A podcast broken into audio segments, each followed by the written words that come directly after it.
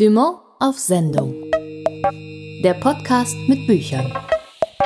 Schöne Argumente, schöne Lügen, schöne Geschichten. Das ist der Titel der neuen Ausgabe von Dumont auf Sendung, der Podcast mit Büchern. Und dazu begrüßen Sie ganz herzlich Martin Becker und Tabea Sörgel.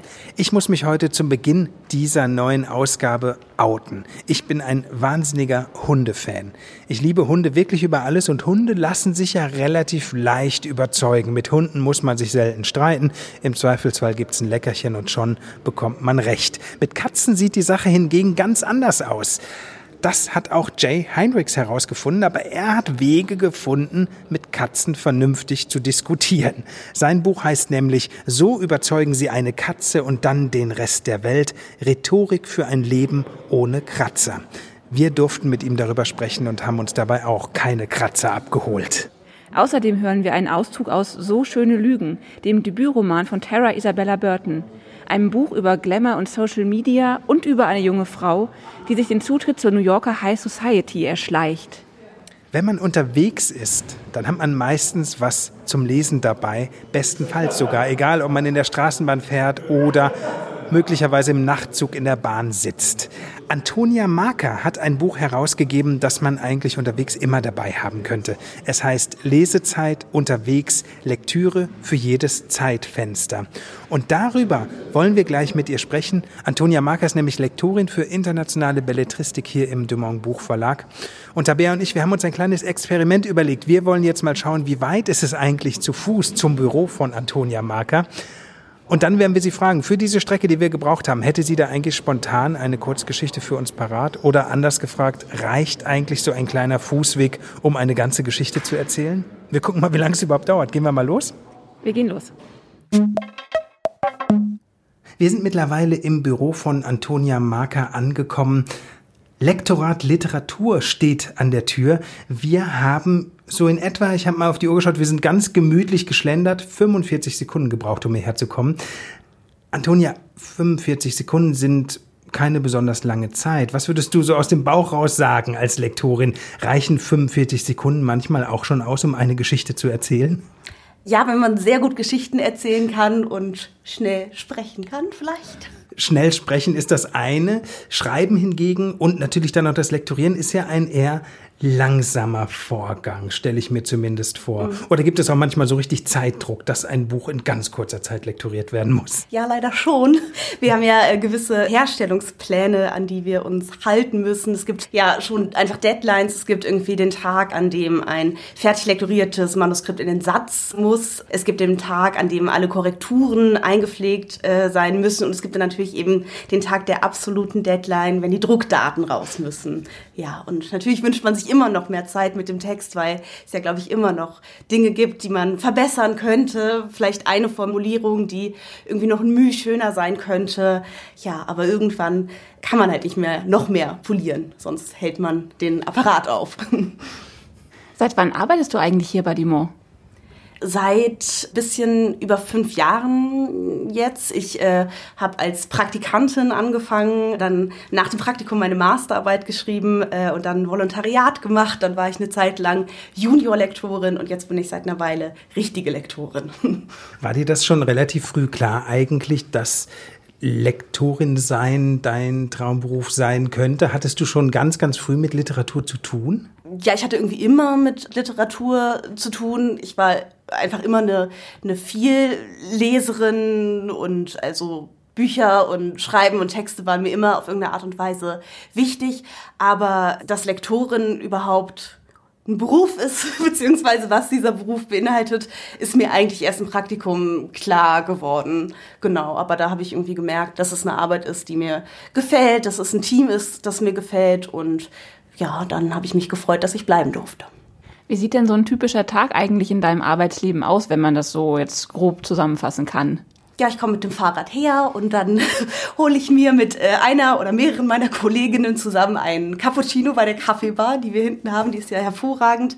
Naja, und dann macht man irgendwie seine Mails auf und arbeitet erstmal die Dinge ab, die irgendwie akut sind. Dann gibt es diverse Termine, die über die Tage verteilt sind, Lektoratsrunden, große Runden, wo sich der ganze Verlag trifft, dann auch so Programmrunden, Vermarktungsrunden, dies, das und ja, das ist irgendwie so das, was den Tag überläuft und man hofft dann immer darauf oder ich hoffe darauf, dass am späten Nachmittag noch ein bisschen Zeit für die eigentliche Textarbeit bleibt. Und wie läuft das dann im Einzelnen? Also es ist wirklich die konkrete Arbeit am Manuskript, wahrscheinlich auch viel Austausch mit der Autorin oder dem Autor, oder? Ja, ich bin ja in der internationalen Belletristik. Ich habe da so ein bisschen den Schwerpunkt äh, Skandinavien. Also ich arbeite vor allem äh, mit Übersetzung und mit Übersetzern. Ich mache oder ich betreue auch mal einen deutschen Autor, aber das liegt jetzt nicht schwerpunktmäßig bei mir. Und genau, es ist viel Austausch mit dem Übersetzer. Das ist dann eben so die ganz konkrete, kleinteilige Textarbeit. Aber was ja auch ein Teil unserer Arbeit ist, ist so das Denken in größeren Bögen. Also was ist das für ein Buch? Wie will man das positionieren? Was für eine Leserschaft soll das erreichen? Was ist eben der Kern dieses Buches, der Kern dieser Geschichte? Und äh, diese Gespräche finden dann eben oft auch bei dem morgendlichen Cappuccino mit den Kolleginnen statt oder in den Lektoratsrunden.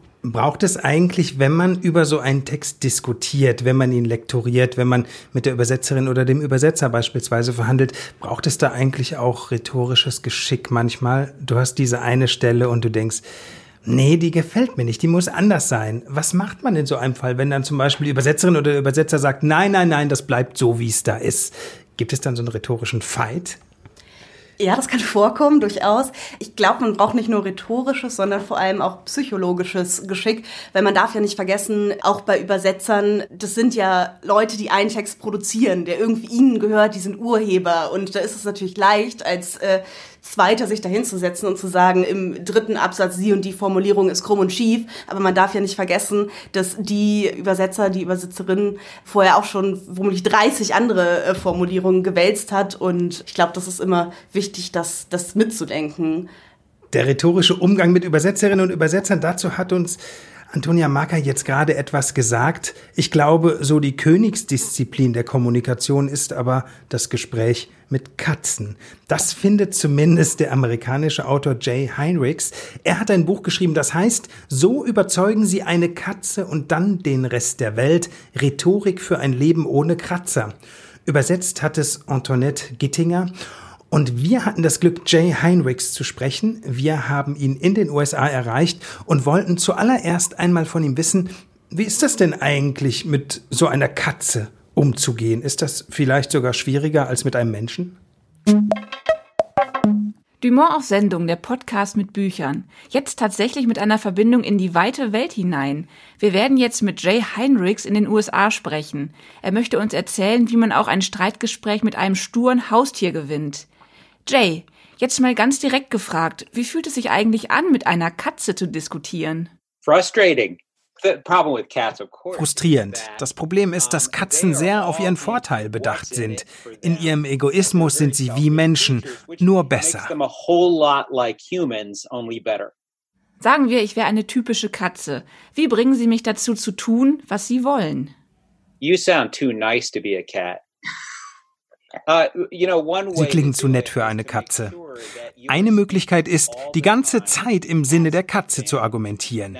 Der Tipp kommt nicht von Tierärztinnen oder Katzenbesitzern, ich gehöre übrigens auch dazu, sondern von Aristoteles, der das Originalwerk zur Rhetorik als Kunst der Überzeugung geschrieben hat. So überzeugen Sie eine Katze, habe ich geschrieben, um Menschen die Grundlagen der Rhetorik beizubringen. Wenn du einer Katze verständlich machen kannst, was sich für sie lohnt und für dich lohnt es sich auch, dann hast du gewonnen. Und das klappt bei Menschen genauso. Aber warum haben Sie das ausgerechnet an Katzen durchexerziert? Sie hätten doch auch über Hunde schreiben können. Ich mag Hunde sehr, aber rhetorisch sind sie wirklich uninteressant. Sie tun einfach, was du willst, ohne Diskussion. Ich habe einen Bestseller mit dem Titel Thank You for Arguing geschrieben. Das Problem ist, dass Argumentieren und Überzeugen sehr kompliziert ist. Das Buch ist also etwas dick geraten. Ein paar Leute haben mich nach einer leichten Einführung gefragt und ich dachte, Katzen wären doch eine tolle Art, Menschen ans Thema heranzuführen. Außerdem ein Tipp, um reich zu werden, was ich hoffentlich auch noch werde. Wenn man ein Buch mit Katze im Titel schreibt, wird es ein Bestseller. Wissen Sie warum? Katzenliebhaber sind verrückt. was that if you write a book, uh, follow my advice here if you want to get rich. Mm-hmm. Uh, uh, and I hope I will someday. if you write a book with cat in the title, it'll become a bestseller. you know why? Because cat people are crazy. Was fasziniert Sie an der Rhetorik so sehr, dass Sie ihr so viele Bücher und so viel Lebenszeit widmen? That is such a great question. Well, you know, I had noticed. Uh, das ist eine gute Frage. Als ich die Rhetorik entdeckt habe, ist mir aufgefallen, dass die Gründerväter, die Verfasser der Unabhängigkeitserklärung und der amerikanischen Verfassung, alle Rhetorik studiert haben. Shakespeare war in Rhetorik ausgebildet und hat seine Stücke in diesem Geist geschrieben. Alle großen Europäer, auch die Gründer des modernen Deutschland, haben Rhetorik studiert. Dass wir das nicht mehr lernen, fand ich problematisch. Die Zivilisation, die Aufklärung, wie wir sie kennen, hat ihren Ursprung in dieser Geisteswissenschaft. Und deshalb fand ich es wichtig, sie zurückzubringen. Die gute Nachricht, in den USA ist Rhetorik die am schnellsten wachsende Disziplin. Sie wird schon an Highschools unterrichtet. Und auch in Europa breitet sie sich rasant aus. Das macht mir Hoffnung für die Zukunft. It is taught in high schools to all the brightest students. Uh, and I'm finding that it's expanding rapidly in Europe as well. So that gives me hope for the future. Welche Resonanz von Leserinnen und Lesern gibt es denn? Hat Ihnen jemand geschrieben, jawohl, jetzt gewinne ich endlich jede Diskussion? Interessanterweise bekomme ich zwei sehr unterschiedliche Arten uh, von Reaktionen. Die meisten schreiben, diese Werkzeuge, wie ich sie nenne, helfen wirklich. Sie helfen dabei, gemeinsam Entscheidungen zu treffen. Sie helfen dabei, mit dem Ehepartner zurechtzukommen. Ich selbst bin der lebende Beweis dafür. Mit mir als Ehemann kommt man nicht so leicht zurecht. Das würde meine Frau sofort bestätigen. Dass sie effektiv mit mir streiten kann, verbessert unsere Ehe. Dann gibt es Leute, die sagen, Moment mal, Rhetorik ist die Kunst der Manipulation. Ist das nicht böse? Meine Antwort darauf ist, ja, Rhetorik kann böse sein und ist für schreckliche Dinge genutzt worden, über Jahrhunderte und Jahrtausende. Andererseits, wenn du diese Werkzeuge nicht kennst, bist du auch leichter zu manipulieren, ob nun von Politikern oder Werbefuzis. In Ihrem Buch kann man nicht nur lernen, erfolgreich mit Katzen zu diskutieren, man sieht darin auch einige sehr witzige Illustrationen von Katzen, die Natalie Palmer Sutton gemacht hat. Wie ist es zu dieser Zusammenarbeit gekommen? Well, I was doing, I, I earn most of my money as a consultant, uh, a persuasion and content consultant. Ich verdiene mein Geld hauptsächlich als Berater in Sachen Überredungskunst und Inhalte. Ich war deshalb in einer großen Werbeagentur in London und habe im Büro der Artdirektorin, eben Natalie, meine Mails gecheckt. Die Wände waren übersät mit urkomischen Katzenbildern, die nichts mit irgendeinem Kundenauftrag zu tun hatten. Meine Frau meinte eh schon, ich sollte ein Buch mit Katzen im Titel schreiben, weil wir das Geld gebrauchen könnten. Also habe ich Natalie gefragt, ob sie Lust hätte, ein Buch über Katzen zu illustrieren, und sie hat ja gesagt. so I said to Natalie, "Hey, would you be interested in uh, illustrating a book on cats?" And of course, she said yes. Sie haben ja selbst zwei Katzen. Wer ist überzeugender, Sie oder Ihre Katzen? Oh boy, uh, you're gonna make me confess this. oh Mann, Sie zwingen mich zu einem Geständnis. Die Katzen gewinnen jede unserer Diskussionen. Wir haben eine gewisse Zahl an Kompromissen im Alltag erzielt. Ich kann sie nicht rund um die Uhr füttern und bin auch sehr stolz, dass ich das durchziehe. Dann wieder hat heute Morgen mein Kater, der sehr extrovertiert ist, mich dazu verleitet, die Schublade einer antiken Kommode für ihn zu öffnen und die Heizung viel zu hoch zu drehen, weil ihm kalt war. Das ist mir etwas peinlich, aber ich muss da bei der Wahrheit bleiben. Die Sache ist, wenn du eine Katze halbwegs überzeugen kannst, kannst du das beim Menschen zu 80 Prozent. Und das ist ein echter Gewinn meines Buchs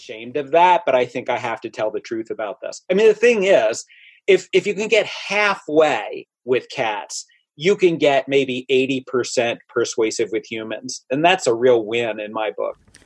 Nicht nur ein Gewinn für Jay Heinrich, sondern auch für uns. Sein Buch So überzeugen Sie eine Katze und dann den Rest der Welt. Will man seine rhetorischen Fähigkeiten ausbauen, dann ist das der Schlüssel dazu. Und vielleicht schafft man sich dabei sogar noch eine Katze an. Jay Heinrichs, vielen Dank, dass Sie sich die Zeit genommen haben. Dankeschön. Antonia, wie ist denn dein Verhältnis zu Tieren eigentlich? So im Buchgewerbe gehen die eigentlich immer ganz gut, oder? Ja, ich bin kein Katzentyp, aber ich liebe Hunde. Das äh, wissen, glaube ich, auch alle hier im Verlag. Ich habe mal ein Buch betreut, äh, da ging es äh, um eine junge Frau, die einen Café eröffnet und die einen sehr herzigen, netten Hund hat. Da habe ich mich sehr darüber gefreut, über dieses Buch.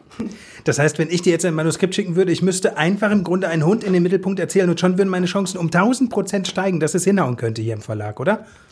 Ja, ich darf ja leider nicht alleine entscheiden, welche Bücher hier gemacht werden, aber vielleicht wäre ich ein Stück weit voreingenommen. Woran arbeitest du eigentlich gerade?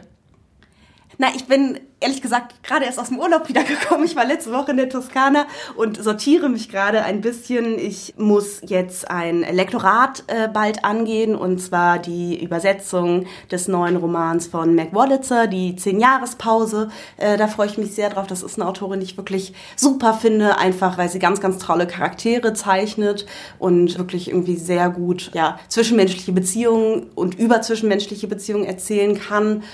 Und dann muss ich ja eigentlich immer Manuskripte prüfen. Die liegen hier ja Stapel und bergeweise rum. Wir haben jetzt auch demnächst, nächste Woche, glaube ich, Programmkonferenz. Da wird das Programm für das Frühjahr 20 vorgestellt. Da muss ich mir noch so ein bisschen überlegen, was ich den Kollegen erzählen möchte. Ja, das sind so die, die Sachen im Moment. Das ist also ein ziemlich abwechslungsreicher Job. Es ist also tatsächlich nicht nur dieses, man sitzt am Schreibtisch und liest und lektoriert. Das ist sogar etwas, was dann manchmal möglicherweise in den Nachmittag oder in den Abend geschoben wird, oder? Naja, also ich würde schon sagen, im Endeffekt ist es ein 9-to-5-Bürojob, das Lektorendasein. Also man ist mehr drin als draußen, da muss man sich jetzt nichts vormachen, aber es ist schon eben auch ein kommunikativer Job, eine Form von Teamarbeit. Wir hier im, im Belletristik-Lektorat, wir sind ja zu viert und entwickeln eben zusammen das Programm. Und genau, und es geht ja eben auch immer darum, wie man diese Bücher vermitteln kann. Ja. Was ist denn eigentlich der beste Teil deines Jobs? Das Lesen. Wenn ich könnte, würde ich eigentlich den lieben langen Tag lesen. Ich glaube, das ist schon ganz gut, dass ich durch diverse Meetings auch immer mal wieder gezwungen bin, mit anderen Menschen in Kontakt äh, zu treten. Aber das Lesen ist wirklich das, was mir am aller, allermeisten Spaß macht. Also das ist quasi faktisch im Berufsalltag dann das Prüfen von Manuskripten und das finde ich schon auf eine Art und Weise magisch wäre jetzt vielleicht zu viel gesagt, aber irgendwie besonders, wenn man dann, das sind ja dann jetzt keine Papierstapel mehr, sondern oft irgendwie Word-Dokumente oder PDFs, die man aufmacht und dann irgendwie liest man den ersten Satz. Das Eintauchen in Geschichten ist das, was mir am allermeisten Spaß macht. Ist es denn eigentlich so, dass es auch noch ein ganz besonders aufregender Moment ist, wenn dann das aller, allererste Exemplar aus der Druckerei kommt? Ja, es ist sehr aufregend, aber gleichzeitig muss ich sagen, dass ich auch immer so ein bisschen Angst habe. Also so, dass dann vielleicht doch irgendwie im Klappentext noch ein Fehler ist oder dass wir das Logo vergessen haben. Also ich kann jetzt auch die Bücher, die ganz frisch aus der Druckerei sind, die lese ich jetzt nicht nochmal, weil man findet ja immer irgendwie noch Fehler. Also seit ich äh, Lektorin bin, finde ich auch in jedem Buch, das ich lese, egal von welchem Verlag, äh, noch Fehler. Aber ja, das ist, ist schon irgendwie was Besonderes, wenn man das Produkt in den Händen hält und eben sieht, was man, woran man so mitgearbeitet gearbeitet hat. Ja. Zumindest die Druckfehlergefahr kann man ja dann ausschließen, wenn man die Audiofassung eines Buches hört. Und genau das ist eine Premiere bei Dumont auf Sendung der Podcast mit Büchern. Wir haben nämlich diesmal ein Audioauszug dabei und zwar von einem Buch von Tara Isabella Burton mit dem Titel So schöne Lügen. Übersetzt wurde es von Clara Drexler und Harald Hellmann. Erschienen ist das Buch zum Anhören bei DAV und zum Lesen natürlich im Dumont Buchverlag. Und wir hören jetzt eine kleine Probe aus diesem Roman. Tara Isabella Burton. So schöne Lügen. Gelesen von Britta Steffenhagen. Zur ersten Party, auf die Lavinia sie mitnimmt, soll Louise unbedingt ein Kleid von ihr anziehen. Habe ich auf der Straße gefunden, sagt Lavinia. Ist original aus den Zwanzigern. Stimmt vielleicht sogar. Das hat irgendwer einfach weggeworfen. Ist das zu glauben? Louise glaubt es nicht. Wahrscheinlich dachten die, alles wäre bloß irgendein alter Fetzen. Sie stülpt die Lippen vor und trägt Lippenstift auf. Und das ist das Problem mit den Leuten. Kein Mensch macht sich mehr klar, was die Dinge bedeuten. Lavinia nestelt an Louise Kragen herum. Lavinia bindet Louise eine Schärpe um die Taille. Na jedenfalls, kaum hatte ich es gesehen, ich hätte, ich hätte niederknien können, den Boden küssen. Küssen Katholiken den Boden oder nur Matrosen? Na, jedenfalls hätte ich am liebsten meinen Mund an Ort und Stelle auf einen der festgetretenen Kaugummis auf dem Bürgersteig gepresst und gerufen, danke Gott, dass die Welt heute mal Sinn ergibt. Lavinia pudert Louis Wangen. Lavinia trägt Rouge auf. Lavinia redet weiter. Irgendwie ist das alles so verdammt perfekt, verstehst du? Irgendwie, in irgendeinem Brownstone im East Village stirbt eine einsame alte Frau. In den letzten 20 Jahren hat sie kein Mensch besucht und jetzt schmeißen sie ihren ganzen Scheiß einfach auf die East Ninth Street und bei Sonnenuntergang, da komme ich anspaziert. Diese alte Frau und ich haben, ohne uns je begegnet zu sein, im Abstand von 90 Jahren zwei traumhafte, poetische Nächte erlebt, in denen wir dasselbe Kleid trugen Oh, Louise, kannst du es nicht förmlich riechen? Lavinia hält Louise die Spitze unter die Nase. In so einem Kleid könnte man seiner großen Liebe begegnen, sagt Lavinia. Louise atmet tief ein. Und weißt du, was ich dann gemacht habe? Lavinia malt Louise mit dem Augenbrauenstift einen Schönheitsfleck. Ich habe mich bis auf die Unterwäsche ausgezogen. Nein, halt, den BH habe ich auch ausgezogen. Ich bin in das Kleid geschlüpft, mein eigenes habe ich auf der Straße liegen lassen, und dann bin ich den Rest der Nacht darin rumgelaufen, den ganzen Weg bis zur Upper East Side. Lavinia knöpft Louise das Kleid zu. Jetzt lacht Lavinia. Wenn du dich an mich hältst, sagt sie, werden dir auch solche Dinge passieren, das verspreche ich dir. Lavinia macht Louise die Haare. Zuerst versucht sie dasselbe wie bei sich selbst, wilde, aufspringende Locken. Aber Louise Haar ist zu platt und zu glatt, darum zwirbelt sie es zu einem festen, sauberen Knoten. Lavinia nimmt Louise Gesicht in beide Hände. Sie küsst sie auf die Stirn. Dann brüllt sie auf. Antonia, zu Beginn des Gesprächs haben wir schon darüber geredet, dass man Geschichten auch innerhalb von 45 Sekunden erzählen kann. Du hast ja jetzt gerade ein Buch herausgegeben, wo es genau darum geht, oder? Um Geschichten, die man in kurzer Zeit lesen kann. Genau, das ist die Lesezeit. Das ist eine Anthologie, die so ein bisschen die Idee zum Hintergrund hat. Das ist ja eine Diskussion, die innerhalb der Literaturbranche schon recht lange geführt wird. Äh, dieses, äh, es gibt immer weniger Leser, es gibt immer mehr konkurrierende Freizeitangebote zum Buch. Und die Idee der Lesezeit ist eben, dass sie eine Art Hilfestellung gibt für den willigen Leser, der sich eben auch im Alltag zwischendurch einfach mal ein paar Minuten Zeit nehmen soll, um ja ein wenig Text zu konsumieren. Wie bist du denn da jetzt zu diesen Geschichten gekommen? Hast du ganz wild Autorinnen und Autoren gefragt? Und wer ist so alles dabei? Kann man das sagen? Es sind wirklich tolle Autoren und Autorinnen dabei. Also die Anthologie wird eröffnet von äh, Mariana Lecki, eine ganz, ganz wichtige Hausautorin ja von uns. Es sind auch noch andere deutsche äh, Autoren äh, dabei. Jan Brandt, äh, John von Düffel, ähm, Anne Köhler zum Beispiel sind auch Auszüge aus Romanen von internationalen ähm, Autoren und Autorinnen vertreten. Mac Wallitzer, Richard Russo, J.L.K. Und was diese Geschichten eben eint, ist das Thema. Also das Thema ist das Unterwegssein, ähm, das Auf Reisen sein, das ich glaube, so habe ich es im Klappentext geschrieben, das Unterwegssein zu sich selbst kann auch ein Thema sein. Genau darum geht's. Welche Anforderungen muss ein Text erfüllen? Man kann ja nicht einfach wahllos irgendwelche Auszüge aus Romanen nehmen. Die müssen ja wirklich auch dann in, auf sehr kurzer Strecke funktionieren. Also es war wahrscheinlich auch nicht ganz leicht, da was Passendes zu finden, oder? Nein, was nicht. Aber es sind äh, zum Beispiel eben auch ein paar Erzählungen aus Kurzgeschichtenbänden äh, vertreten oder Gedichte. Und das sind ja sowieso Formen, die in sich geschlossen sind und darauf ausgelegt sind, dass sie für sich stehen, funktionieren. Und ja, bei den Auszügen aus den Romanen war es ein bisschen kniffliger, aber äh, ich hoffe, wir haben es einigermaßen hinbekommen. Ich hatte ja Hilfe von tatkräftigen Volontären und Praktikanten. Bist du eigentlich auch ein Typ, der beim Unterwegssein ständig lesen muss, möglicherweise sogar? Geht dir das auch so? Ja, also ich fühle mich wohler, wenn ich ein Buch dabei habe, äh, in der Tasche für Notfälle. Man weiß ja nie, wo man wann, wie und wie lange vor allem warten muss. Ich finde vor allem tatsächlich auf Reisen, ob es jetzt die Zugfahrt ist oder irgendwie die Fahrt mit der äh, KVB, eine halbe Stunde quer durch Köln, das ist irgendwie gut, ein Backup zu haben, um sich irgendwie auch mal rausziehen zu können, ja. Und egal, ob man in der Straßenbahn unterwegs ist oder möglicherweise auf einer Nachtzugfahrt, das Buch, das Antonia Marker herausgegeben hat, bietet eine gute Gelegenheit dazu. Lesezeit heißt es unterwegs, Lektüre für jedes Zeitfenster. Darüber haben wir mit Antonia Marker gesprochen. Vielen Dank erstmal, dass du dir die Zeit genommen hast. Gerne. Außerdem haben wir heute geredet über Jay Heinrichs. So überzeugen sie eine Katze und dann den Rest der Welt. Rhetorik für ein Leben ohne Kratzer. Übersetzt von Antoinette Gittinger. Wir hörten einen Auszug von Tara Isabella Burton, So schöne Lügen, übersetzt von Clara Drechsler und Harald Hellmann, erschienen bei DAV, der Audioverlag. Das war Dumont auf Sendung, der Podcast mit Büchern. Wenn Sie Fragen haben, wenn Sie uns schreiben wollen, was wir hier im Verlag mal für Sie erforschen wollen, dann schreiben Sie uns doch gerne eine E-Mail an podcast.dumont.de. Das war's für heute. Am Mikrofon verabschieden sich Martin Becker und Tabea Sörgel. Dumont auf Sendung. Der Podcast mit Büchern.